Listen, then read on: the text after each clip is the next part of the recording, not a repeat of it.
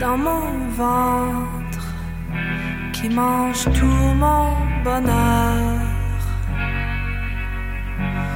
qui recrache mes Les 17, 18 et 19 avril, c'est le temps d'assister aux demi-finales des Francs ouvertes avec MCC, Les Louanges, Vulvette, Laurence Anne, Van Carton, Lydia Kipinski, Valérie Vaughan, Renard Blanc et Chante Jobin. Contribuez au choix des trois finalistes de la 21e édition du concours vitrine de toutes les musiques. Pour plus d'informations, allez au www.francouverte.com. Les Francs ouvertes, une présentation de Sirius XM. Excusez-moi, j'aurais besoin d'un conseil pour un vin. Je cherche un vin surprenant, jeune, avec une finale émergente. Je travaille pas ici, madame, mais ce que vous cherchez, c'est le festival Vue sur la Relève. Ah, je ne connais pas celui-là. C'est un festival qui va avoir lieu du 9 au 20 mai à Montréal. Il y a du théâtre, comme la pièce Petit crime contre l'humanité, de la danse, de la musique. Wow! Il y a aussi des parrains de soirée, Karim Ouellette, Valérie Blais, Gasoline. Le tout en collaboration avec Québécois. Je vais en prendre deux bouteilles. Oui, mais madame, je travaille pas ici. Pour les billets, allez sur vuesurlarelève.com. 60 minutes de bonheur et de pas de danse. Ça se passe tous les samedis à 14h sur choc.ca avec votre émission du coup qui vous transporte sur la scène électro d'ici et d'ailleurs. Cannes Football Club, 100% foot, 100% débat, 100% Montréal.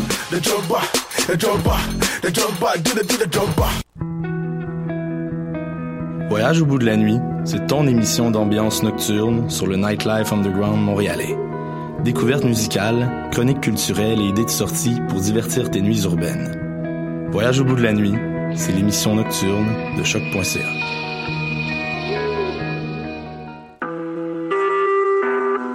Vous écoutez Choc pour sortir des ondes.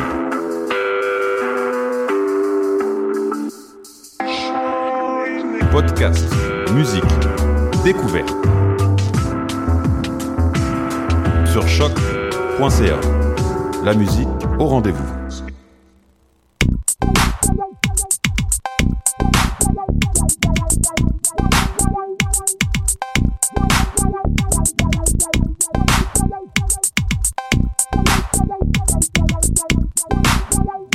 Bonjour à tous et bienvenue à cette édition 136 de Pop en Stock Radio. Mon nom est Jean-Michel Berton et aujourd'hui, euh, je vais tenter de survivre dans un climat hostile puisque l'on pourchasse ma chair si tendre et si académique. Euh, on parle de Resident Evil avec ma foi une tablée assez remplie, donc je vais laisser la place à Christopher Chauncey. Bonjour. Bonjour. Comment ça va? Ça va bien toi? Euh, oui, mais je, comme je te dis, je suis un peu... euh, Je comprends. j'ai pas joué à Resident Evil depuis le 4, 5. C'est pour ça que je suis là. T'es là pour moi et tu as amené, euh, c'est ça, comme je disais, la, la tablée la plus érudite sur le sujet. C'est effectivement, on est avec les gros guns aujourd'hui. Les gros guns. Ouais, on, on a on a des gros cerveaux ici, fait que même moi, euh, en fait, je vais laisser beaucoup la place aux autres parce que ben ils vont en avoir, euh, ils, vont, ils ont des trucs pas mal plus précis que moi à dire sur euh, des sujets. Ceci dit, par exemple, je pense avoir été un des seuls à avoir joué au dernier Resident Evil. Fait que je vais peut-être faire ma petite chronique là-dessus au début. Ben, j'ai très, très hâte d'entendre ça. On commence avec euh, Sylvain Lavallée. Bonjour. Oui, bonjour. Ça va bien? Oui, ça va bien. Merci de l'invitation. Merci énormément de l'avoir accepté. Euh, Resident, c'est un gros morceau de la, de, de la, de la culture euh, vidéoludique. Ça se dit? Vidéoludique? Ben oui, oui, Ouais? vidéoludique, oui. Ah, super. Je suis content d'avoir, au moins partir avec les bons termes, tu sais, pour pas dire euh, de, de la culture des, euh, des petites affaires avec les manettes puis les piou-piou. Je compte dire les affaires qu'elle essaie de manger. Euh, aussi, Hugo Montembeau, bonjour. Oui, bonjour, merci de me recevoir. Ça me fait très plaisir. Vous deux, vous êtes étudiants, en fait, ou est-ce que vous avez terminé vos études dans, dans le mineur en jeux vidéo? Euh, je suis pas en jeu vidéo, je suis en cinéma, mais oui, Merci je suis en train de faire une maîtrise euh, présentement. Excellent.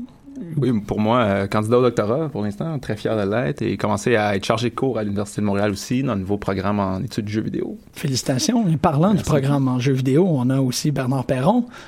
Bonjour. Comment ça va? Très bien. Je suis vraiment content de J'aimerais juste noter en partant, donc quand on parle de gros cerveaux dans Resident Evil, il faut les éclater, ces cerveaux-là. donc ça commence très mal l'émission de parler de gros cerveaux et on sait très bien que plus le cerveau est gros, plus il est facile à, à tirer. Donc euh, j'aimerais savoir un petit cerveau aujourd'hui pour pouvoir rester vivant jusqu'à la fin et d'être le fameux boss final euh, autour duquel il faut euh, travailler pendant 15 minutes pour pouvoir s'en sortir vivant. Je suis vraiment, je- là, je le sais qu'on va avoir une bonne émission. Euh, ça commence avec un débat gros cerveau, petit cerveau, on est à la bonne place. L'émission elle a été proposée euh, notamment parce que en janvier, le septième euh, opus de Resident Evil est sorti. Il y a aussi un film. Est-ce que la sortie a été Euh, simultanée? je pense qu'ils ont sorti le teaser pour le prochain film. Euh, non, il est sorti le film. Il Il, est sorti le il est film. sorti ce janvier. Les deux sont sortis genre à deux ou trois semaines d'intervalle, je pense. Ah, la synchronicité, ok. Donc, euh, beaucoup, beaucoup de Resident Evil euh, en vue, puis beaucoup d'objets culturels à être capable de, de, de balancer en même temps. C'était aussi, avec le Resident 7, euh, euh, pro- si je me trompe pas, le premier gros titre à offrir une version VR. Euh, où je serais plutôt d'accord, ouais. oui, oui, bien sûr. Ouais. Mhm. Donc, euh, un gros, gros, gros moment pour Resident Evil. là. Quand même. C'est pour ça qu'on fait une émission là-dessus. Yes. C'est surprenant, euh, en fait, à quel point on peut dire que le dernier Resident Evil a, a comme innové, en fait, dans le jeu vidéo, avec un septième opus. Normalement, les séries, ils arrêtent d'innover. Tu sais, combien de Call of Duty qu'on a vu qui se ressemblent un après l'autre. Ouais. Euh, c'est c'est le fun de voir, en fait, que euh, Resident Evil 7, ils ont poussé un peu la limite. Non seulement ça, mais ils ont poussé la limite technologique tout en revenant un peu aux sources dans la manière que ça a été fait. Euh, puis euh, je peux me lancer là-dessus si tu veux, euh, Jean-Michel. Ben oui, ben oui, c'est beau, oui. Fait que dans le fond, euh, effectivement, il est sorti le 24 janvier le Resident Evil, qui est un survival horror. Bon, puis l'histoire, vite vite, c'est on joue Ethan Winters, qui est bon un monsieur tout le monde, qui, qui est amené à se rendre en Louisiane quand il reçoit un message de sa femme Mia qui est portée disparue depuis trois ans. Bon, ça, ça amène Ethan à découvrir une maison qui semble abandonnée dans le bayou, puis il finit par tomber prisonnier d'une famille qui s'appelle les Bakers, puis ils sont comme pas toutes là mentalement.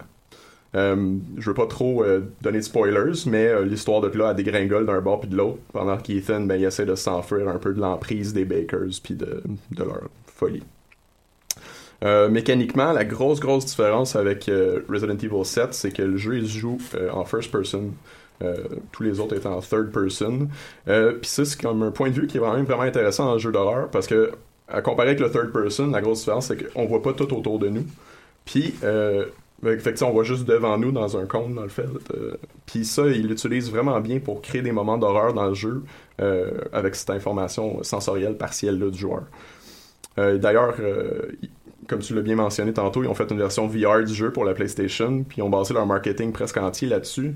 Il y avait euh, une euh, il y avait plein de vidéos YouTube qui sont sorties justement là, de comme de- des gros streamers ou euh, des, des célébrités qui jouaient à Resident Evil avec le casque VR, puis avec les jump scares qui arrivaient, tu les voyais capoter, pas mal tous au même moment d'ailleurs. Euh, c'était assez efficace, puis drôle à regarder, puis on avait nous la distanciation de voir quelqu'un et puis de pas en train de le vivre. Fait que c'était comme rigolo pour nous, mais on était comme on voyait l'excitation de peut-être essayer cette expérience-là pour nous-mêmes. Euh, Moi, je l'ai vécu, donc je l'ai joué en VR. Et ça vrai? fonctionne super bien. Ouais, ouais, ouais, c'est bien fait. Vraiment Chanceux. bien fait. Euh, ensuite, on regarde quand même un gameplay qui est comme similaire aux autres Resident Evil, c'est-à-dire que c'est un shooter quand même, où est-ce que t'as un bon ars- arsenal d'armes, euh, t'as un pistolet, un shotgun, un machine gun, mais euh, ce qui revient dans le set, qui existait pas trop dans les derniers, puis quand je dis les derniers, je pense aux 4, 5, 6, c'est que il y a comme une économie de balles qui est vraiment importante dans le set que je j'avais pas vraiment, euh, que ça faisait longtemps que j'avais pas senti euh, depuis le 4, 5, 6. Je dis pas que c'est un jeu qui est très difficile, loin de là, mais je dis quand même que il y avait des moments dans le jeu où est-ce que je me sentais, où est-ce que, que comme s'il fallait que, que que je pense à, à quel gun je voulais utiliser pour quel monstre justement parce que je savais que je manquerais de balles peut-être un petit peu plus loin euh, après ça, puis tuer du monde au pistolet c'est jamais aussi efficace que tuer du monde au shotgun. Euh, fait que avec tout ça, on amène un peu un sentiment d'impuissance. Puis ici, on peut parler un peu de, des réactions à la peur. Donc, euh, il y a trois réactions à la peur. C'est le freeze, fight or flight. Et euh, par rapport au 4, 5, 6, qui était beaucoup plus axé sur le fight, ici, on vient peut-être plus vers le freeze puis le flight, comme le faisait le premier, le 2 et le 3 aussi, je dirais. Fait que je trouve qu'on on revient un peu aux racines de l'expérience de Resident Evil avec le septième, ce qui m'a fait vraiment triper. Euh, le jeu aussi, a des puzzles qui sont corrects, mais euh, qui mènent à la découverte de cassettes vidéo. Puis euh, ces cassettes vidéo-là, ils ont comme mécanisé ces cassettes vidéo-là où est-ce que quand tu les mets dans une télé, tu te retrouves à jouer le protagoniste, entre guillemets, si on veut, de la cassette vidéo, qui sont essentiellement des meurtres filmés par la famille des Baker.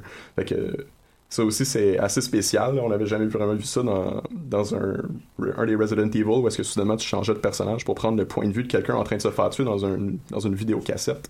Euh, fait que j'ai trouvé ça vraiment, vraiment intéressant aussi. Puis c'est là que je ferai la réflexion peut-être, puis euh, je serais intéressé de voir ce que vous en pensez, euh, tablé.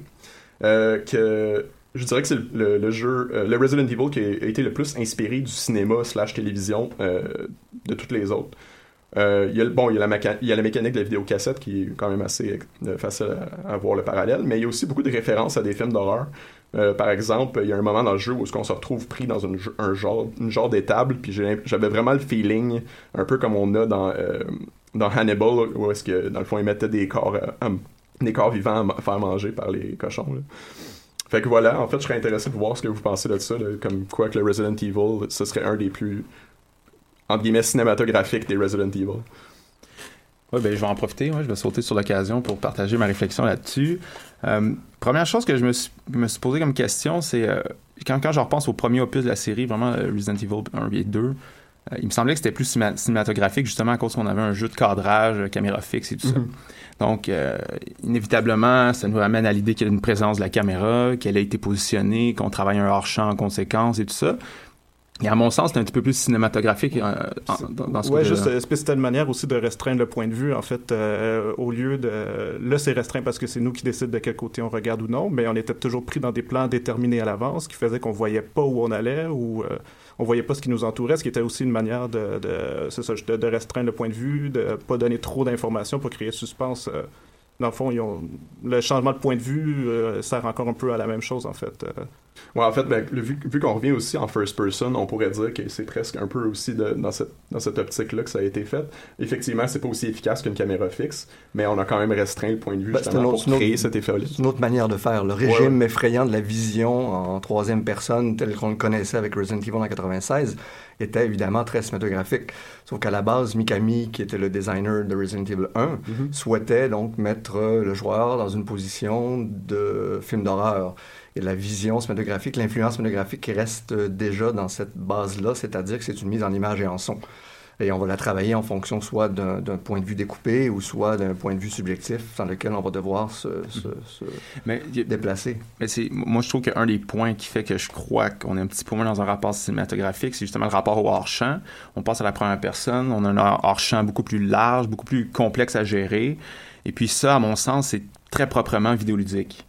Ouais. Que je- de ce point-là, j'ai l'impression qu'on a une petite distanciation d'avec le cinéma, quoique ça reste très photoréaliste, ça reste un environnement qui rappelle des films d'horreur très classiques, Massacre à tronçonneuse, on pourrait en parler longtemps. Mais à mon sens, il y a quand même un, un détachement du cinéma un petit peu, dans, en tout cas au, au moins au niveau de l'expérience du joueur. Puis, Ouais, ben- puis le, le hors-champ est un jeu. C'est ça, le joueur jeu. devient plus ou moins son propre metteur en scène, en fait, parce que le hors-champ, il est, ben, il est pas dans le champ, c'est du hors-champ, mais il est toujours potentiellement dans le champ, tandis que dans les premiers Resident Evil, le hors-champ, tu y as jamais accès. Je veux dire, la caméra détermine tout le temps ce que tu vois. Oui, mais mais la- le, le VR devrait nous éloigner de la vision cinématographique. On n'est plus dans un rapport au cinéma, on est dans un rapport de simulation, dans une réalité. Euh, la seule chose, c'est que, bon, ben, entre euh, aussi aujourd'hui, je suis pas sûr que plusieurs d'entre nous avons vécu euh, enfermés dans une maison pendant une nuit à vouloir s'en sortir avec des monstres qui sont autour. Donc, c'est la compréhension qu'on a de tout ça. C'est une compréhension qui vient de la fiction et qui est largement donc euh, réfléchie à partir de nos expériences cinématographiques. Sauf que Resident Evil 7 n'est plus dans un rapport au cinéma. On est dans un rapport vraiment à une mise en scène de l'horreur qui va tenter de plonger le joueur vraiment dans une expérience qui devient super terrifiante, avec évidemment les tropes qu'on connaît, c'est-à-dire faut qu'il y ait des monstres, faut qu'il y ait donc euh, de la fuite, faut qu'il y ait des combats, faut avoir des armes. Euh, et après, ben là, peut-être ce qui est plus intéressant, c'est toute la vision vidéoludique. C'est-à-dire que pour moi, euh, Christopher, moi je suis pas, je suis pas d'accord, c'est pas un shooter. Donc, Non, le plus, survival horror, c'est un jeu d'action et aventure. Euh, L'aventure a toujours pris le dessus un peu dans les premiers Resident Evil parce que bon, les contrôles n'étaient pas parfaits, les tank controls n'étaient pas parfaits, le jeu de tir était impossible. Ce que euh, ce que Jean-Michel a vécu avec Resident Evil 4, ben, c'était vraiment la grande transition. Euh, Mhm. On avait notre, notre gun au laser, on pouvait viser parfaitement. Donc là, il y avait vraiment rapport au shooting, sauf que le survival horror est davantage basé sur l'aventure, basé sur le fait que justement, je ne peux pas me, me, me, me- me lancer tête première avec un gros gun puis euh, tuer tout le monde, c'est impossible. Donc là, il y a cette, vraiment cette relation qui, euh, qui change énormément et qui nous ramène peut-être encore une fois donc dans nos expériences euh, nostalgiques du passé qui fait qu'aujourd'hui, on va encore une fois reparler du cinéma parce que c'est notre référence principale. Mhm, oui, tout à fait. Mais je vais prendre, je, vais- sauter sur un, des commentaires que tu as dit. Euh, évidemment, dans le survival horror, on est plus dans un rapport à l'aventure, au puzzle, à la rés- résolution de puzzle et tout ça. Ce que moi, j'ai trouvé assez absent du, du dernier opus de la série. Ce qui me ferait dire qu'on est peut-être plus du côté action-horreur, FPS, du type Condemn, avec un petit peu moins de shooting peut-être, mais que finalement, on a.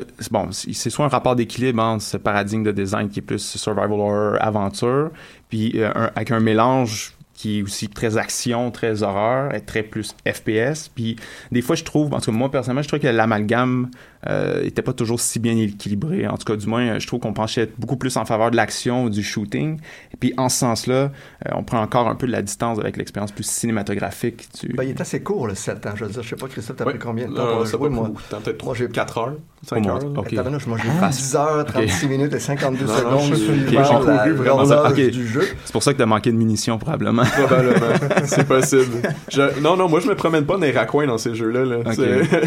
Déjà, en fait, euh, je trouve que c'était une expérience qui était pas mal plus terrifiante que, mettons, le 4, le 5, le 6, où est-ce que, c'était un peu plus un run and gun. Là, j'avais, je sentais vraiment dans mes tripes, là, que comme fallait pas que je reste où est-ce que j'étais, là. Fait que Mhm. moi, je gagnais à travers. Puis j'ai même vu des gens, euh, rapidement, qui l'ont fait en speedrun. Ah ouais, ouais. Ouais, Puis ouais, ouais. Ça, ça se fait en une heure et Ouais, 20 ben, minutes, je pense. Ouais, ouais, j'ai- j'étais assez Mais l'expérience, c'est ça qui est assez fou. Je veux dire, logiquement, quand tu rentres dans Resident Evil 7 ou euh, 5 ou 4 ou 6, dans une expérience effrayante, si tu ne veux pas vivre la peur, ben, je veux dire, partir à courir, faire en speedrun, c'est pas vivre. euh, Non, non, Non, clairement. fait. Mais c'est, c'est, ces gens-là, ils commencent en le vivant comme la peur, puis ensuite, Ouais, ça devient rapidement ben, plus une job où est-ce que c'est, du, surpa- du surpassement. Ils changent la manière de jouer. euh. Parce qu'il y a tout un, il y a un peu de furtivité donc euh, dans le jeu, ce qui devient Ouais. super Pas- intéressant. pas assez, à mon avis, euh, je oui, si- moi, j'ai trouvé les moments les plus euh, les plus forts étaient ces moments-là. Ouais, ouais. Entre autres, quand on joue Mia et qui doit se sauver de la mère, Mar- Marguerite, Marguerite. Marguerite, Mhm. je trouvais que c'était une des portions du jeu qui était le plus intéressante parce que justement, on avait une approche stealth à privilégier, on devait se cacher, il y avait des super beaux effets de, de centering, c'est-à-dire de laisser des, des ouvertures dans les murs pour qu'on puisse regarder la mer se déplacer avec les jeux d'éclairage. Ça, j'ai trouvé ça extrêmement riche. Puis j'ai un peu comme déçu de de, de, de pas de pas avoir vu ça plus longtemps, ce- ce- cette portion stealth, ce furtive, furtive. Je sais pas si vous Ouais. avez ressenti ça un peu, mais Ben, En VR, ça fonctionne super bien parce que le Ouais. rapport en VR, ton point d'interaction, tout à coup, devient l'espace du jeu. Donc, euh, ce que je suis, quand je regarde par terre, je vois pas mon salon, je vois le plancher de la galerie sur lequel je suis Mhm, euh, penché euh, logiquement. Et quand la porte se, donc il y a- une scène où on se cache, on se cache sur une galerie derrière. La mère vient vient tenter de nous trouver. Tu fermes la porte, tu te caches, tu le regardes par la fenêtre. Et évidemment, elle va venir dehors pour Mhm, voir. La mhm. porte s'ouvre vers toi.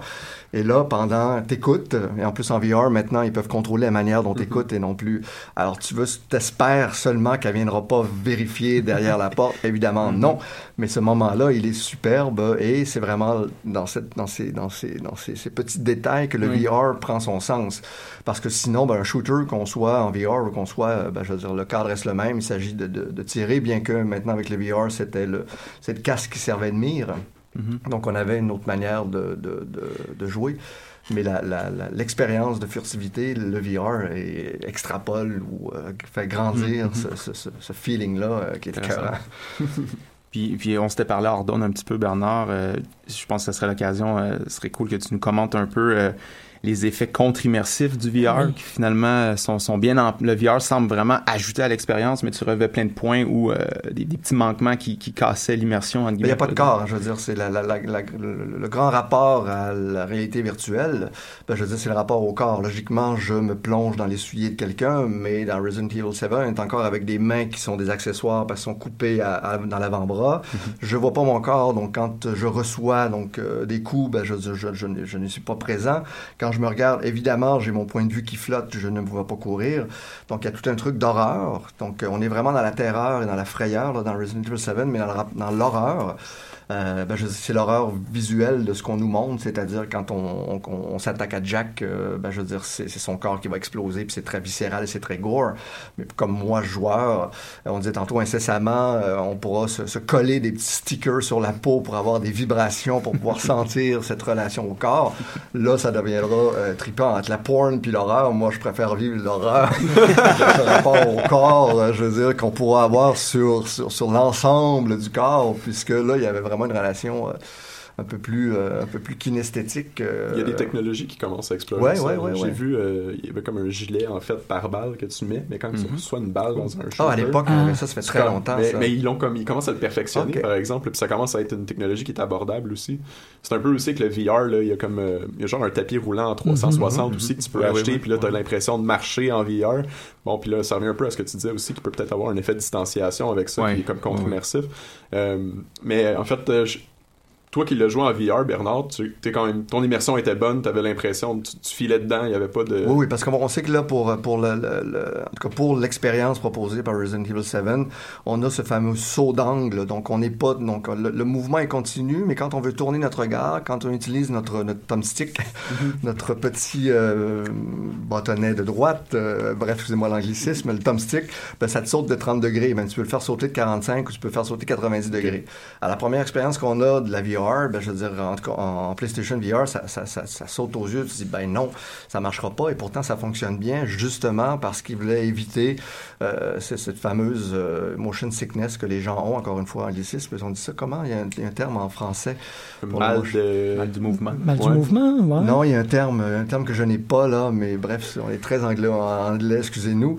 Mais bref, donc ça évite de devoir toujours euh, avoir le, le vertige se tourner et ça fonctionne bien. Ça me ramène dans une expérience très euh, vidéoludique euh, qui me permet de pouvoir m'immerger dans un rapport aux jeux vidéo et non pas dans une pure euh, expérience euh, virtuelle. J'aimerais bien te, te questionner euh, sur justement ces, espèces, ces effets de virage qui sont quand même assez importants. Parce que moi, dans mon expérience que j'ai fait quand je voyais les molds, les molds, je sais pas comment les hein? nommer, moi, moi, je les évitais carrément. Je partais à courir, j'ouvrais une porte et je la refermais derrière moi.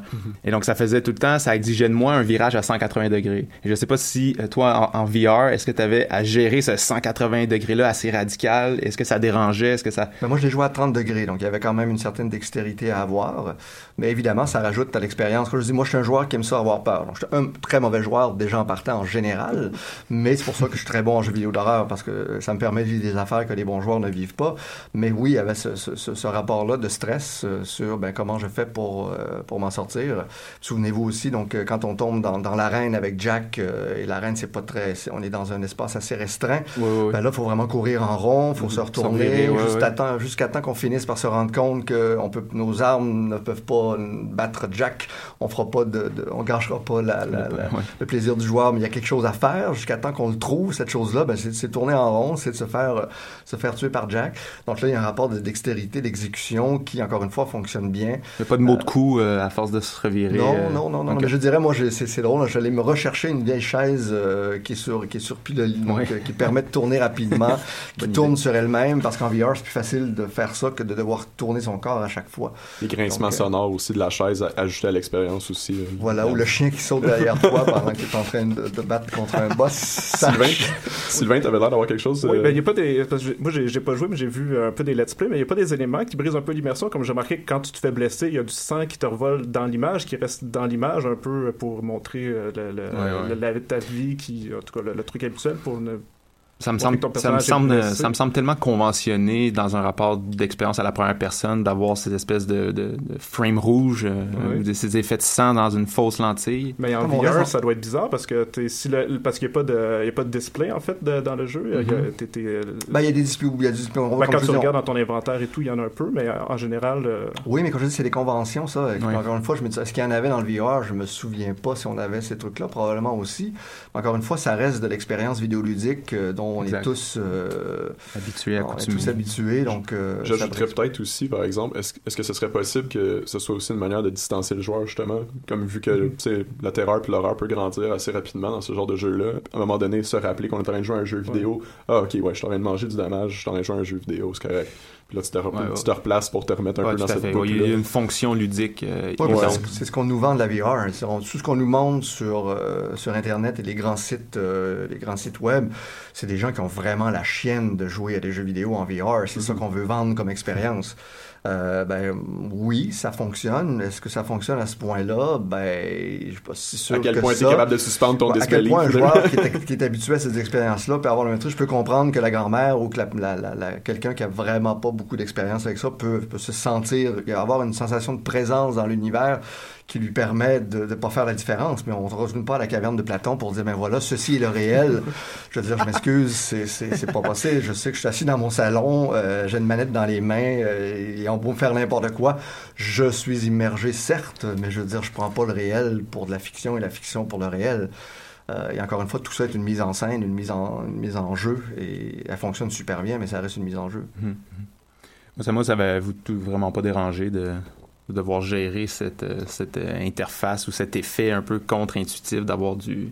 C'est vraiment, là, comme je disais, la convention qui prend le dessus sur le rapport à la fiction. Puis bon, moi, je arrive à le diégétiser ou à le fictionnaliser euh, assez, Ouais. assez Mais facilement. avec- avec l'écran de télévision, en fait, c'est plus évident parce que c'est justement ça s'imprime sur une lentille, tandis que là, t'as pas l'impression d'avoir une lentille, j'imagine, quand t'es Ouais. dans. Il n'y a pas de lentille non plus en jeu vidéo, Sylvain. Non, non, je sais, mais Il y a c'est- une caméra virtuelle. On est toujours en train de penser ceci comme étant une caméra virtuelle parce que j'ai un cadre. Oh oui, mais t'as un écran de télévision. Oui, c'est pour ça, mais le- tu sais, moi, dans, dans, dans ce rapport de, de, de, de, de VR, ma- le- la théorie que tout le monde va avoir, évidemment, c'est que dans un rapport de jeu vidéo, tu as un point de vue. Donc, la troisième c'est ce qu'on avait au début de Resident Evil 1, donc en 96, tu avais un point de vue qui te permettait d'avoir ton point d'action à l'intérieur du cadre. Donc, notre personnage joueur est le point d'action à l'intérieur d'un cadre. Avec la first person, tout à coup, ton point d'action et ton, ton, ton point de vue se chevauchent, puisque là, c'est ta vision qui maintenant est semblable, mais tu as toujours ton cadre dans la télé parce que ton point d'interaction est à l'extérieur du cadre. Avec le VR, tout à coup, on a le point d'action, on a le point de, de vision, on a le point d'audition, on a le point d'interaction qui se chevauche et qui nous plonge au cœur de l'univers. Et ça, évidemment, là, tout à coup, ben, je veux dire, je suis plus dans un rapport de cinéma, je suis dans un rapport Mhm. de réalité virtuelle, mais je, je le pense plus en cinéma, c'est moi comme, comme corps dans, une, dans un lieu qui est en train de vivre quelque chose. Mais c'est quand même assez, assez fou de savoir que tu, tu- on ramène cette vision de lentille, de, de, de Oui, ben, en fait, je disais ça justement parce qu'en VR, il n'avait plus de lentille Mhm. et que c'est un effet qui a l'air de s'imprimer sur une lentille de caméra, Ouais, ouais, ouais. sur un écran, alors que là, euh, t'en as plus, justement. Mais comme je dis, encore Mais une fois, je pense que le joueur est pas, est pas, est pas, est pas. Oui, non, non, je sais que c'est une convention, ça doit pas mais c'est- je me demandais juste l'effet que ça pouvait faire de- d'avoir du sang dans, ta- dans tes yeux. Que je sais, j'ai même pas de souvenir euh, s'il y en a. Ah, peut-être qu'il y en a pas en VR, Ouais, c'est euh, une Je bonne question. qu'il y en a en C'est une bonne question. Parce que moi, ça m'a pas, euh, ça m'a pas frappé. Oui, oui, oui. Puis, veux, veux pas, ces effets-là, ça reste du sang. Il y a quand même un petit effet corporalisant qui nous donne un corps, qui donne du corps au personnage. Puis je me demandais justement, c'est sûr que s'il l'a pas en VR, puis il y a déjà un, un- un sentiment de corps semi-présent ou absent, déjà, moi, je, je peux que ça, ça peut causer problème. Ici, en plus, on n'a pas cet effet de sang-là dans la lentille. Euh, je présume que ça, ça, ça l'aide pas à ramener l'idée d'un corps virtuel qui est présent dans l'environnement. sais. Non, c'est ça, c'est sûr. Euh, si on parle, euh, si on revient peut-être même au genre de, l'hor- de l'horreur elle-même, euh, est-ce qu'on pourrait peut-être dire que tous les aspects un peu plus gore euh, qui, qui sont qui, qui étaient dans le set étaient un peu moins efficaces justement parce qu'on n'avait pas ce rapport viscéral là de la troisième personne par rapport au corps justement qui était présenté. là? Mais il y a son corps, il y a le corps des autres.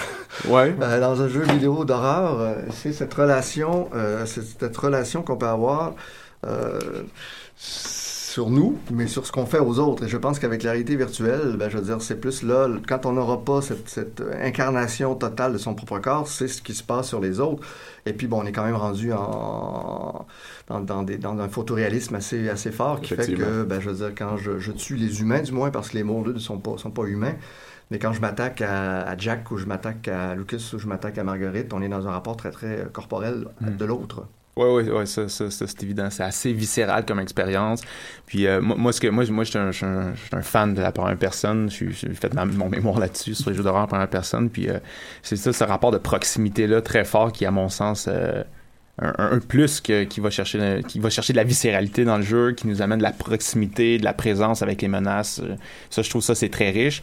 Et euh, un autre point qui est vraiment intéressant avec la vision à la première personne, c'est qu'on a, on a une périphérie qui est très réduite. On a une vision périphérique très réduite et c'est bon, c'est là que ça ramène encore toute la question du hors-champ. Puis moi, je trouvais que dans l'expérience qui était vraiment agréable, c'était de gérer le hors-champ. C'était, euh, moi, tu sais, par exemple, pour moi qui fuis les molds, euh, quand je, je les, je les vois apparaître dans l'environnement, que là, je m'apprête à, à soit les éviter ou à les confronter, puis que, que je prends la décision de fuir, et là, je m'en revire, et là, je sais qu'ils sont dans mon dos. les entends. Et je les entends, et j'ai aucune idée de leur vitesse de déplacement. J'ai une idée approximative, mais vu qu'ils sont non visualisés, c'est quand même assez prenant. Et là, quand je vois une porte, c'est ma survie qui est au bout des doigts. Et là, je suis comme, waouh, là, ça me prend la porte. Et ce que j'ai trouvé vraiment cool par rapport au dispositif des portes, c'est que pour une fois, dans un jeu vidéo d'horreur, en tout cas, au moins à la première personne, j'ai senti que c'était important et même très utile de refermer les portes. Et ça, j'ai trouvé que dans plusieurs jeux d'horreur la première personne, je pense à Outlast, Amnesia, euh, c'est pas si important de refermer les portes, même si c'est possible. Alors que là, j'ai trouvé que dans Resident Evil 7, c'était vraiment important et avantageux de refermer les portes. Et ça, j'ai trouvé ça, c'était une belle dynamique euh, horrifique qui se mettait en place là. Et puis, ce qui est vraiment intéressant, c'est que quand on joue un flashback avec Mia qui, euh, et on retourne sur le bateau où tout a commencé, et là, ce qui est vraiment le fun, c'est que les portes deviennent doubles.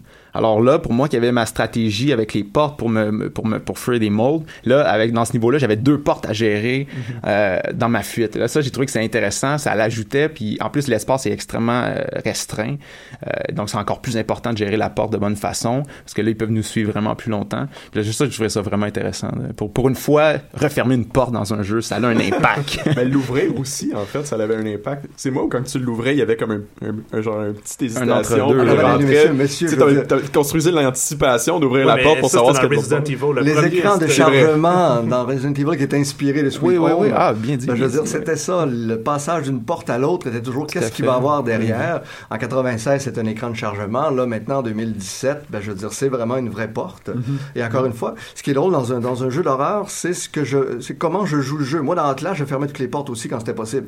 J'avais la chienne. Donc, je me disais. Mais c'était inutile au final, c'est ça qui est un peu dommage. Moi, dans ma vision des choses, si c'est inutile au niveau du gameplay, dans mon expérience, moi, ça me donne sécurité. Donc, Mhm. tout à coup, j'ai un, un rapport différent. Dans Fatal Frame, c'est des fantômes. T'as beau fermer les portes, ils passent à travers. Donc, euh, quand on a des monstres qui sont corporels, ben, à un moment donné, hop, il y a quelque chose qui Mhm. devient un rapport d'immersion, un rapport de je me plonge, je rôle, je, je, je fais- je joue le rôle finalement. Je veux dire, Oui, Mais je veux dire, tu sais, moi, dans Atlas, quand j'ai compris qu'il y avait aucun avantage à refermer les portes, même qu'il y en avait un avantage à les laisser ouvertes parce que ça me donnait une, une mémoire de mon environnement, de savoir, OK, j'ai déjà été là, j'ai déjà été là, les portes étaient déjà ouvertes, euh, que je me rends compte qu'il n'y a aucun, aucun avantage à les refermer. J'ai j'ai pas, je, je rentre plus dans le rôle du personnage, je prends le- l'aspect du joueur qui tire avantage du système. Et puis là, j'ai vraiment senti que dans Resident Evil, il y avait vraiment un avantage à les refermer. En tout cas, moi, je trouvais que c'est un petit plus qui ajoutait. Euh, et puis, j'ai trouvé ça quand même assez intéressant qu'ils implémentent ça de cette façon-là. C'est intéressant, j'avais vraiment pas pensé en fait à la mécanique un peu de la porte, à part de l'ouvrir, la refermer en fait, je savais jamais pas. Non, les, les portes sont toujours là. Il faut aller chercher les fameux emblèmes pour pouvoir ouvrir les portes. C'est ce qui nous amène à se promener. Mhm. Quand on ouvre une porte, donc on est encore une fois, euh, et c'est un peu la, la c'est peut-être ce qui, est, ce qui est super bien, qui nous ramène à la racine du survival horror. Ben, je veux dire, on retourne dans un dans une maison comme on était dans le Spencer Mansion, euh, comme on était dans Deserto, dans Alone in the Dark. Donc c'est vraiment l'idée de la maison hantée, et c'est d'ouvrir des portes qui vont nous mener ailleurs. Je veux dire, On Mhm. commence dans Resident Evil 7 au début. Là, il faut ouvrir la porte pour nous ouvrir la maison. Après ça, on va arriver au deuxième étage. Il va falloir encore ouvrir des portes. Souvenez-vous, donc, euh, à un moment donné, je pense que c'est la mitraillette, elle est cachée dans une pièce où tu as besoin d'avoir euh, la clé du, euh, du corbeau pour pouvoir Mm, ouvrir oui, cette oui, porte-là oui, pour trouver le truc. Ben écoute, tu la vois à travers la fenêtre, tu le vois l'arme à travers la fenêtre, tu sais que tu vas avoir quelque chose à avoir. Tu regardes donc la clé, tu sais. Et quand tu l'as, c'est comme la première affaire que tu veux faire, c'est que tu retournes en arrière. Et ça, pour moi, c'est du Resident. Evil. J'ai pas besoin d'avoir un, un- un grand espace comme on avait dans le 4, dans le 5, dans le 6. Je m'en fous. Mhm. Mettez-moi dans un, dans, un, dans un lieu fermé, assez large. Et là, ben, je veux dire, c'est un terrain de jeu. C'est- Mhm. J'ai-tu peur? Ben oui, c'est une maison hantée. Une maison hantée, elle est très, très large. Euh, Et après ça, ben, je veux dire, voilà. Mais euh, euh, as-tu pas trouvé que... euh, en tout cas, moi, personnellement, j'ai trouvé qu'il manquait un petit peu de labyrinthe dans cet espace-là. J'ai trouvé que c'était très facile de m'orienter, de retrouver mon chemin. Et en plus, on nous donne des cartes hyper détaillées que j'ai jamais ouvertes. J'avais aucun besoin. J'étais capable de mentalement cartographier l'espace, puis j'ai pas trouvé. J'ai trouvé qu'il manquait un petit peu l'aspect labyrinthe qui pourrait euh, complexifier la navigation, l'exploration. Je sais pas si tu as ressenti ça. euh. Non, parce qu'encore une fois, dans les, les- les- les visions des Resident Evil, à part, donc, si on rentre dans le 2, dans le 3, on ouvrait tranquillement donc euh, l'espace. Euh, ben, je là, on était beaucoup plus labyrinthique, mais je me souviens, toi, dans le premier, on reste quand même dans, le spen- dans, dans- dans le manoir, on sort dans la cour, on tombe dans un laboratoire, donc on reste quand même à proximité, et ça, ben, je veux dire, c'est le lieu qui devient labyrinthique, parce qu'il faut que tu retournes en arrière, Mhm. faut que tu te cartes une, faut que tu fasses Mais ça une me, semblait, carte, ça me semblait plus complexe dans les premiers de la série de Resident Evil. Il me semble c'est que peut-être parce qu'on est habitué aussi. Il y a peut-être un peu un euh, rapport de- Quand on, a, on, a- on, a- on se développe des, des, des stratégies.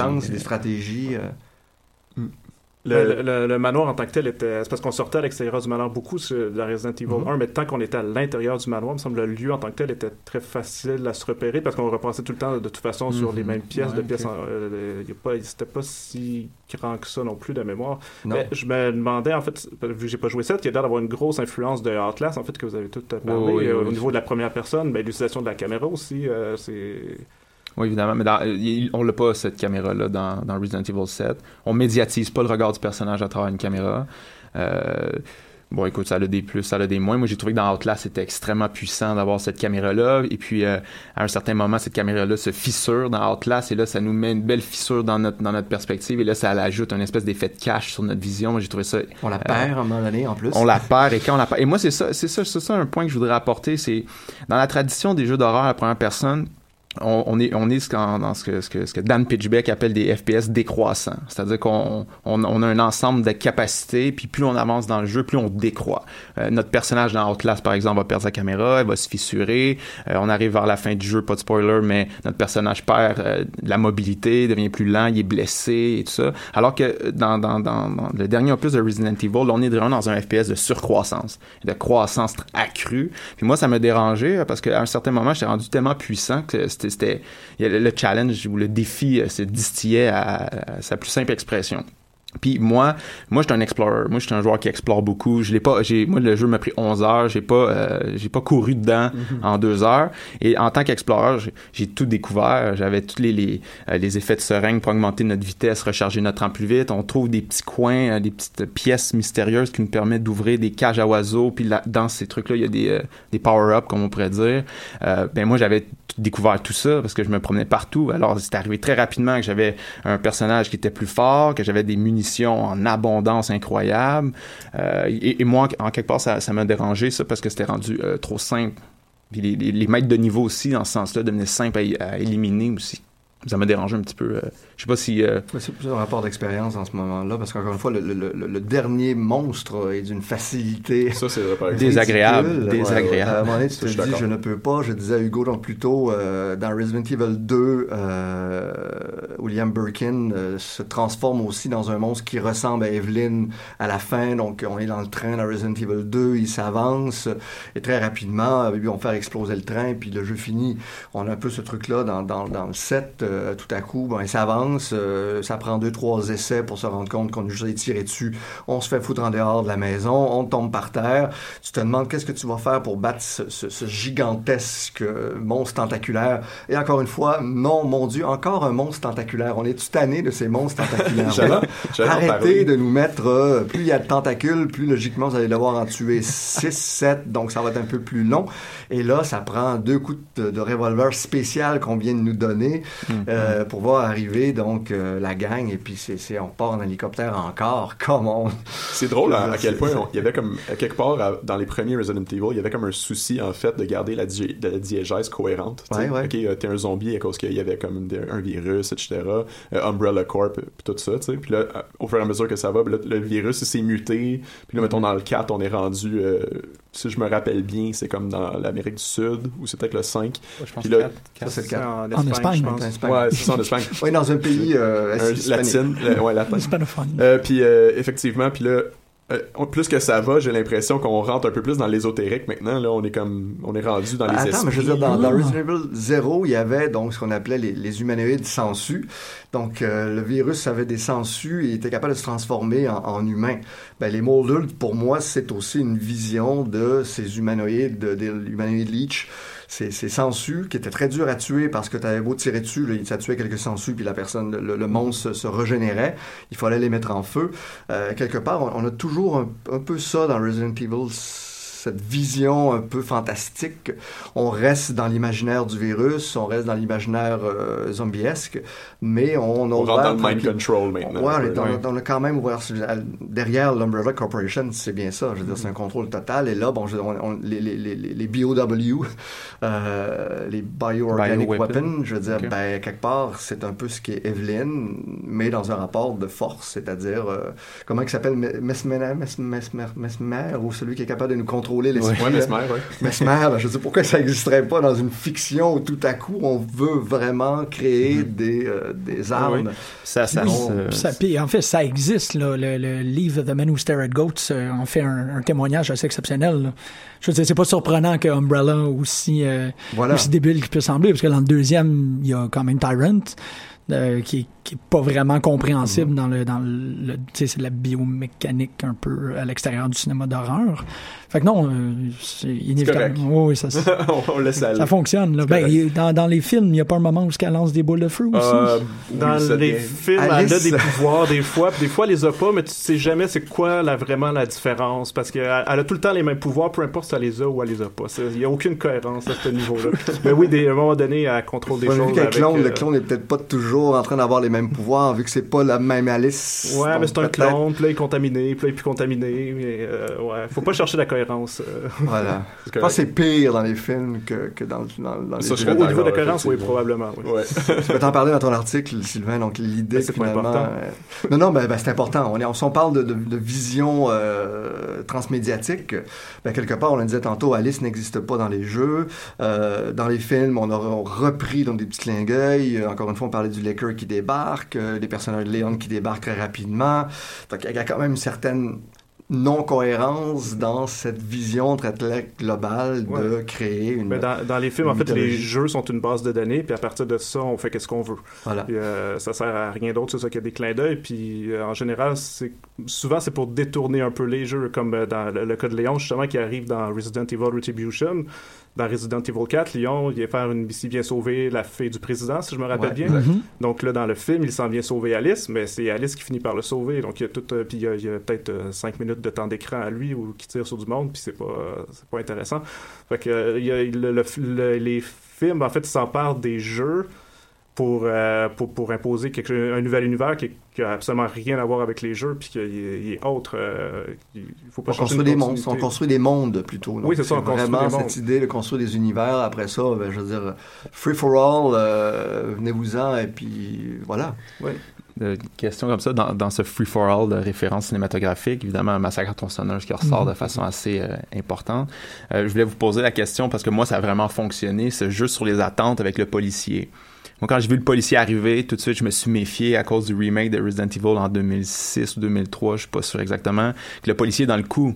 Alors là, quand je le vois arriver, le policier dans le jeu, moi, en tout cas, j'étais très sceptique de son, de- du fait qu'il allait m'aider. Je sais pas si... euh, Ouais, ouais, ouais, je me rappelle. Est-ce que toi, ça, ça- est-ce que ce jeu sur les attentes a fonctionné? Oui, ou- mais en plus que ben, je sais pas si c'était dans le voice acting ou si c'était voulu, mais j'avais l'impression qu'il y avait comme une hésitation aussi du, le point- du point de vue du policier. Mhm. La manière Ouais, qu'il ouais. parlait, il y avait de l'air de comme ben de un, c'est sûr que l'endroit est bizarre, puis toi t'es bizarre. fait que je comprends qu'il il peut sort de nulle part, Il quand sort de même. nulle part.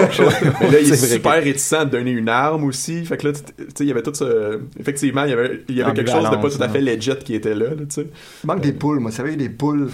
Des euh, poules. dans la maison, parce poules que- comme dans le 4, là. S'il y avait des poules dans la maison, ça aurait été vraiment le massacre. Le best, c'était quand tu tirais sur un oiseau, puis il y avait genre 40 balles qui tombaient. L'oiseau, il, Il était ça. loadé. Il Ouais. était correct. là. ah, ouais, voilà. On est moins un peu dans ce rapport-là, justement, le côté arcade que le 4, 5, 6 a amené, justement. Puis moi, j'ai beaucoup apprécié le set à cause de ça. C'est ça, moi, parce- la, la, la, la vision aussi, des, des- des- le- le retour en- le re- les retours en arrière à travers des cassettes VHS, c'est des moments euh, extraordinaires. J'ai trouvé. Donc, Ouais, le ouais. rapport au noir et blanc, euh, le, le puzzle autour du gâteau de fête, moi, ils m'ont eu parce que euh, quand je suis allé la première fois, quand tu arrives sur le cadenas, il te dit que si t'as pas le mot de passe, tu peux pas ouvrir le cadenas. Mhm, Alors, j'ai mhm. toujours pensé, quand je suis revenu, moi, qu'il fallait que je fasse tous les esprits d'affaires pour arriver à ouvrir le cadenas, quand finalement, tu peux y aller directement. En fait, faut que tu y Euh, ailles parce que oui. sinon tu mets l'essence. Oui, Euh, c'est ça. t'es- Non, non, mais je sais, mais, mais encore bien une fait. fois, Moi aussi, cette me petite, avoir. cette petite indication-là que j'ai eue, moi, Euh, et surtout qu'encore une fois, c'est un hasard. Quand tu rentres dans la pièce avec les ballons, euh, ben, je veux dire, si tu vois la ballonne par terre, ça va. Si tu la vois pas, c'est même pas sur un rapport de compétence, c'est un rapport de chance. Un petit peu, Euh, donc ça change un peu. J'ai trouvé ça. C'est bien une pensé. hein. Finesse. mais mais, mais c'est, probablement le seul puzzle qui est intéressant dans tout le jeu parce que et puis quand on dit que justement la tradition des survival horror est, est un peu dans l'aventure dans la résolution de puzzles euh, c'est, c'est probablement le seul endroit où tu vas te casser les méninges pour avancer dans le jeu toutes les autres puzzles sont assez bidons puzzles qui n'ont jamais été très très forts dans le Resident Evil 7. Dans le C'était plus- Ben, attends. Après ça, dans tous les autres, Ouais, c'était c'est ça, c'était. À plus, partir euh, du 4, en tout cas, ça sert à Tu cherches des items pour pouvoir ouvrir les Mhm. portes. Non, mais par euh, exemple, les, les puzzles visuels avec euh, le- les petites statuettes qui fait des ombrages qu'on doit déplacer, je veux dire, euh, ça c'est assez médiocre et, et surtout que ça crée une espèce de bulle temporelle. Alors quand t'actives le, le quand le dispositif puis tu de placer ton truc, il y a plus rien peut t'attaquer de l'extérieur. Alors que ça aurait peut-être une belle occasion de faire en sorte que le père puisse continuer à te courir après dans la maison ou un ou un mold. Puis là, je trouve qu'ils ont passé à côté un petit peu. J'ai trouvé qu'il y avait trop d'endroits sécuritaires dans le jeu personnellement. Puis ça, ça, ça corrobore aussi le fait qu'on peut sauvegarder trop, trop souvent. Je pense que dans la, la- la- le niveau de difficulté un petit peu plus élevé, je pense que là, tu es restreint dans tes niveaux de sauvegarde. Mais ça, j'ai trouvé que c'est ça. C'était un petit peu trop safe, c'est un petit peu trop sécuritaire. Je sais pas si vous êtes d'accord avec moi. Oui, Ah, les safe rooms, donc les, les, les endroits où on peut, on tombe dans les, dans les, les boîtes avec les items. Ouais, il- Souvenez-vous encore une fois, donc euh, quand on est dans la grange, avant qu'on puisse aller jouer le puzzle du gâteau, on s'en va dans la grange et on a un combat euh, d'arène contre un gros monstre qui nous vomit très très loin, donc Mhm. un liquide toxique. Ben, je veux dire, juste avant, on a cette fameuse safe room où tu peux changer tes munitions. Fait que la première affaire que tu fais, ben tu perds probablement. Tu sais ce que j'ai fait. Moi, j'ai perdu mon combat. Je suis retourné dans ma, dans, ma- Mhm, dans mhm. mon item. Je me suis loadé, puis ça a pris deux secondes. Puis je sais, ce Mhm. combat-là était terminé. Fais-moi retourner en arrière pour aller Exact, euh, exact. chercher mes munitions que j'aurais dû amener ou j'ai pas Mhm. mon flamethrower. Ou... Mais Euh, dans- là, mais ça change quelque dans- chose. euh, Dites-moi, dans, dans la tradition des Resident Evil, il y a, il y a des cartouches d'encre qui nous permettent de sauvegarder, puis elles sont limitées, ces cartouches-là? Ouais, Dans les premiers, Dans les surtout, exact. Là, là, j'ai trouvé que ça aurait été peut-être un. Ben, bon- ils sont là dans les, dans- les, les- les cassettes sont là. Faut que tu les trouves dans, les, dans le, le- le niveau hard. Faut que tu trouves les cassettes. Là, tu peux ça, ouais, comme tu veux. ouais, mais ça, ça, ça, je suis vraiment content que tu dises ça. Je pense que ce niveau-là aurait, aurait dû être disponible premier, euh, en partant, parce que là, moi, je l'ai joué à médium, j'ai trouvé, je trouvais qu'il manquait de, de- manquait un petit peu de dynamisme, de Puis difficulté. rejouer là. à un Resident Evil, c'est pas si C'est moins. Oui, mais encore une fois, il faudrait voir. Je dis, bon, moi, j'ai, pas suivi assez toute la sortie ou la, la, la- le making-of. Je pense qu'il vient de sortir un making-of. On va, va peut-être en savoir un peu plus, là. Mais je veux dire, je pense qu'ils ont visé avec l'idée, euh, derrière la première personne, de retourner aux sources. Parce que, bon, Resident Evil 1 devait se faire en première personne au départ. Donc, avant que Mikami euh, plagie euh, Frédéric Rénal avec Alone in the Dark, il y avait l'idée de faire, donc, un first person, euh, une action en first person. Mais, évidemment, la technologie ne le permettait pas à l'époque. Et Mikami a finalement vu le jeu euh, de Frédéric Rénal, Alone in the Dark, euh, qui a pendant des années refusé de dire qu'il avait été son inspiration première. On l'a su à la sortie, donc, euh, de The Evil Within. Mais je veux dire, c'était supposément un jeu à la première personne. Donc, quand on dit que Resident Evil retourne aux racines, c'est de retourner à la version .5 qui devait se faire à la première personne. Mais quelque part, aujourd'hui, en 2017, c'est aussi, je pense, une, une- une manière de mise en marché qui est sur l'expérience VR. Et tu peux pas faire un jeu trop dur dans une expérience VR, puisque là, c'est l'immersion, le sens de la présence, l'agency que tu as à l'intérieur qui fait en sorte que tout à coup, le plaisir du jeu est sur cette, cette relation que tu as à l'intérieur d'un univers terrifiant. Que Moi, les abeilles dans la, dans la maison avec la mère, j'ai trippé sur les abeilles parce que les ruches sont immenses. T'as le nuage qui te débarque dessus. Et à un moment donné, j'allais sauver, j'allais chercher, j'allais sur une des pièces, il y avait une esprit de grosse mouche, là, tu sais, il y avait qui venait. Alors j'entendais le bruit, et là je me tourne, et elle est dans la fenêtre. Donc je, suis, je, je sais que je suis à l'intérieur, il n'y a pas de, il y a pas de vitre en soi, si on est dans, dans... Elle, va-tu rentrer, elle va pas rentrer? Ce moment magique-là, ça fait partie des expériences de jeu qui, le designer n'a peut-être pas pensé. Elle va-tu rentrer? Mais moi, comme joueur, j'y pense et c'est ça qui fait mon Mhm, expérience. mhm. Évidemment, quand tu ressors de la porte, elle vient t'attaquer parce que, bon, faut que tu, faut que tu continues. Mais il y y, a ce rapport de, de, de- de- d'événements qui fait en sorte que, dans un rapport de jouabilité, c'est peut-être pas intéressant. Dans un rapport d'expérience, ça peut l'être. Donc, si les puzzles sont trop, sont trop forts, ben, je veux dire, euh, là, tu es en train de perdre ton, ton immersion Ouais, parce que tu ouais, deviens c'est Mhm. Et d'être dans des safe, des safe rooms, des safe zones, ça te permet de relaxer, de savoir que, Mhm. ah bon, voilà. Et moi, je sais pas, en, en VR, moi, je veux dire, je l'ai joué en, en, en 24 heures pratiquement, en 10 heures et quelque chose. Alors, j'ai pris des pauses. Euh, ben, quelque part aussi, peut-être que la, la, la, la dynamique de tomber devant un puzzle où je suis en sécurité, qui peut rien m'arriver, ça permet de dire, OK, bon, euh. voilà. Ou je prends ce coup, c'est là que j'arrête. je mets mon casse à terre, je Ouais, m'en ouais, vais ouais. relaxer les yeux, je reviens, je repars sans avoir à attendre parce que je suis dans un, un, un espace de jeu ou un temps de jeu, qui, une séquence de jeu que je peux pas sauvegarder, puis là, je... je- Je, suis- je suis plutôt d'accord avec, euh, avec le fait que le design a peut-être été orienté plus vers le VR. Puis c'est pour ça, en fait, que, que le faux, jeu hein. était peut-être un peu plus facile.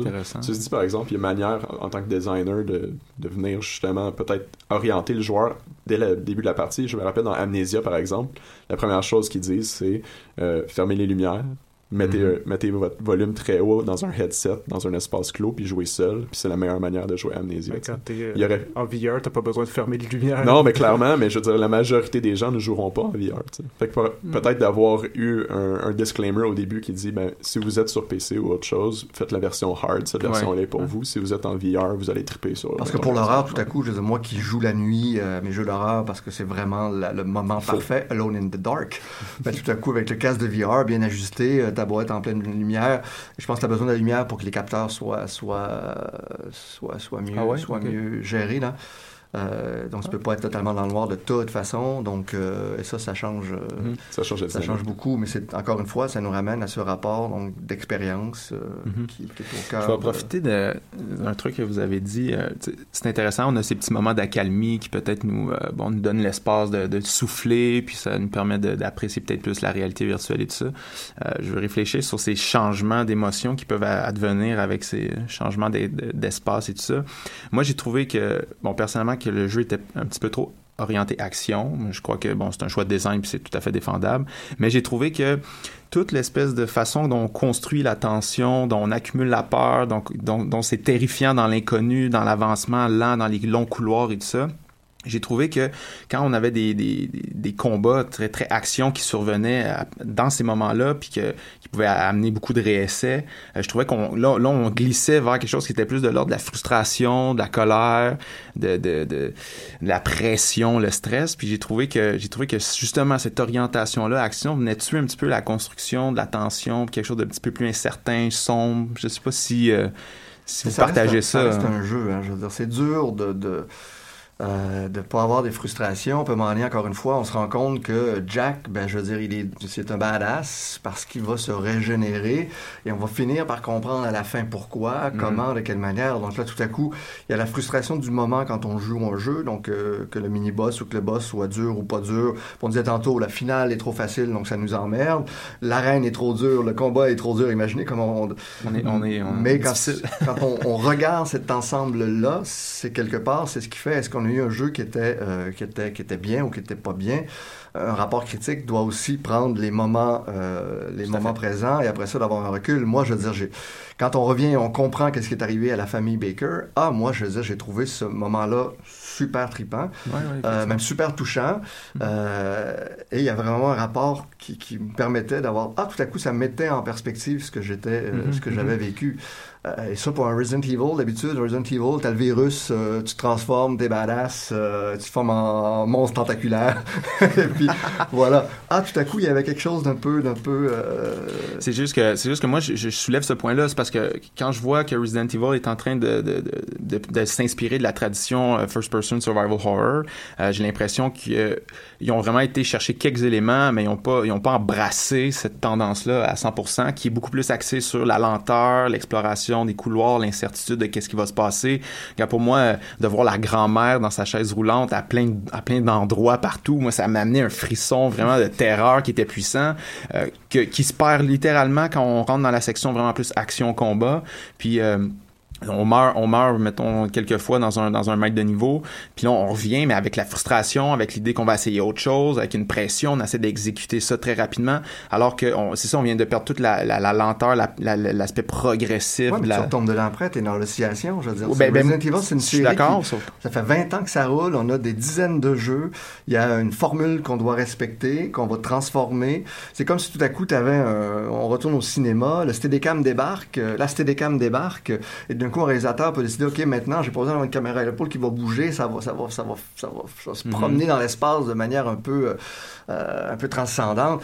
Wow! Ben, je veux dire, tout à coup, c'est un peu ce que Resident Evil 7 a fait avec le, le- le first person et puis la VR. On a maintenant la possibilité de faire ça, mais ça reste un jeu avec nos formules, donc on n'a pas le choix de Tout reprendre nos formules pour qu'un joueur se sente à l'aise. Si j'ai un Resident Evil, à quelque part, je m'attends à. Euh, Souvenez-vous, en 96, euh, ben, les gens disaient, OK, la, la, la, la, boîte pour les items, ça, ça, c'est pas immersif, je la retrouve ailleurs. Donc, ça, ça, ça marche pas. Pourquoi je mets ça dans ma boîte là, puis rendu à quelque part plus loin, je retrouve les mêmes items? C'est un jeu, donc c'est une mécanique de jeu, je l'accepte ou non. Ben là, maintenant, c'était la même chose. Euh, comme tu dis, peut-être, euh, au lieu d'avoir l'inventaire qu'on avait dans Resident Evil 4, où tu avais ta, ta, ta, ta manette, que, ta mallette que tu étais capable de grandir, ben là, tu as, ta, ta, ta, ta, ta boîte, et puis ben, tu joues avec. Comme je te dis, moi, mon, mon boss, ça m'a pris deux secondes, puis j'allais me chercher d'autres... J'ai changé mes armes, j'ai refait mon, invent, mon, mon arsenal, puis ça a pris deux secondes, il était mort. Ben, c'est un truc de jeu. Je peux dire j'aimais ça, je peux dire je peux Mhm. aimer ça, mais il faut accepter. Oui, non, non, non, ça- ça, c'est évident que- Probablement qu'on voulait pas trop s'éloigner non plus de Resident Evil Moi, je pense que c'est ça. 5, 6. Il y a une partie de la série qui est axée beaucoup plus sur l'action, donc euh, ils ont pas tout voulu évacuer ça, je- j'imagine, Mhm. justement pour pas. euh, Ouais, tout à fait, tout à fait. fans. La seule chose, c'est que moi, je trouve que, je veux pas, dans ce passage à la première personne, qui est quelque chose d'assez euh, radical dans la série, euh, j'ai trouvé que, veux, veux pas, tu peux pas faire abstraction de tout un bagage générique qui, euh, qui, qui évolue depuis Amnesia, Penumbra, même si on va retourner un peu plus loin, avec euh, Alien Isolation aussi, qui nous propose des expériences quand même assez uniques, plus axées sur le stealth. Euh, Il y en avait du stealth, il y en y avait en- de la fuite. Non, mais euh, moi, moi- moi- oui, oui, il y en avait, mais c'est tellement minime, c'est tellement bidon euh, que moi, j'ai pas trouvé, j'ai pas trouvé que ça tenait là. J'ai pas trouvé que. Déjà qu'on dit que c'était très proche de Atlas, t'imagines s'il avait fait du Atlas, ben on aurait dit Resident Evil est en train de reprendre la formule de Atlas. Ouais, alors sans doute. Resident Evil reprend Ça, ça, sa ça, ça, je formule, suis d'accord la déplace, la, la transforme. On est, tout le monde est content parce que bon, ben les joueurs qui ont connu, disons moi, le, le premier jeu, nostalgie de qu'est-ce que c'était. Euh, Mhm. Bon, encore une fois, euh, on, on a refait des, des versions HD. Est-ce que tu leur joues? Tu leur joues pas pour le jouer avec Tank Control, mais pour le jouer avec la, la vision contemporaine des contrôles un peu plus. Ben voilà ce Non, non, qu'est tout à fait. C'est juste que euh, série. euh, on, on- on s'entend que la- justement cette, cette portion du jeu qui était plus stealth, euh, quand on joue Mia par exemple, moi, moi j'ai trouvé que c'était vraiment euh, un des moments les plus riches de l'expérience. Euh, je moi, je n'aurais pris plus de ça. Mais tu vois, je pense que ce qui est cool en ce moment, qu'on voit beaucoup dans, dans les séries, c'est que il y a beaucoup de trucs qui commencent à être pris des indies qui, ont, qui poussent l'enveloppe. Mhm. Puis euh, dans le, le cas de Resident Evil, il faut aussi qu'ils restent fidèles à ce qui existe. Ouais. Mais ensemble, effectivement, tranquillement, j'ai l'impression que ça va organiquement s'en aller vers ça. Comme là, ils viennent de tester ça. Ils vont voir c'était quoi leur bon coup, leur mauvais coup. Puis la discussion, comme on a là, ben, tout le monde est un peu en train de l'avoir aussi Non, on attend tous. Outlast 2 qui va changer un peu sa formule, qui va nous mettre dans des espaces plus Puis, ouverts. puis tous les jeux vont pousser les prochains. Et jeux. on va, on va, Effectivement. euh, Ouais. et comme je le dis, donc, on pourra prendre ce, ce, ce, ce, ce- ce podcast-là euh, pour le rapport de VR Resident Evil. Quand on sera rendu en 2027 puis qu'on aura eu 4 ou 5 jeux VR Resident Evil, ah ben, on pourra se dire, OK, est-ce que, ah, en 2017, c'était super trippant, Ouais. souviens-toi? Rendu là, ça va être Bon. la chip cervicale, en fait, qui C'est là. projette à travers tes yeux. euh, Il y a toujours une vision. Toi, Jean-Michel, euh, moi, avec tout ça, est-ce que est-ce que t'as as, l'impression d'avoir joué à Resident Evil 7 maintenant euh? Euh, ben, il y avait des, il y a eu quelques petites menaces en studio, j'ai et ainsi de suite. Mais j'aime beaucoup la conclusion. En fait, c'est vrai. Ce, ce podcast-là va servir à nous conserver dans une espèce de mémoire de, une mémoire fraîche de Resident Evil et des innovations par rapport au VR. C'est, c'est une très, très belle façon de, on, on vient d'immortaliser euh, cette, cette conversation-là jamais. J'espère que vous avez eu autant de plaisir, chers auditeurs, à l'écouter que chers invités à l'avoir exécuté. Merci Certainement. Tout à fait. beaucoup euh, pour tout ça. Euh, regardez, on, on ne peut que se laisser avec euh, Nous avons survécu. cette pièce musicale. Ah. Euh, non, mais sérieusement, du fond du cœur, euh, et je mets mon cœur dans vos mains puis dans votre bouche. Merci énormément pour l'émission. Merci à toi l'invitation. Merci. Merci. Merci.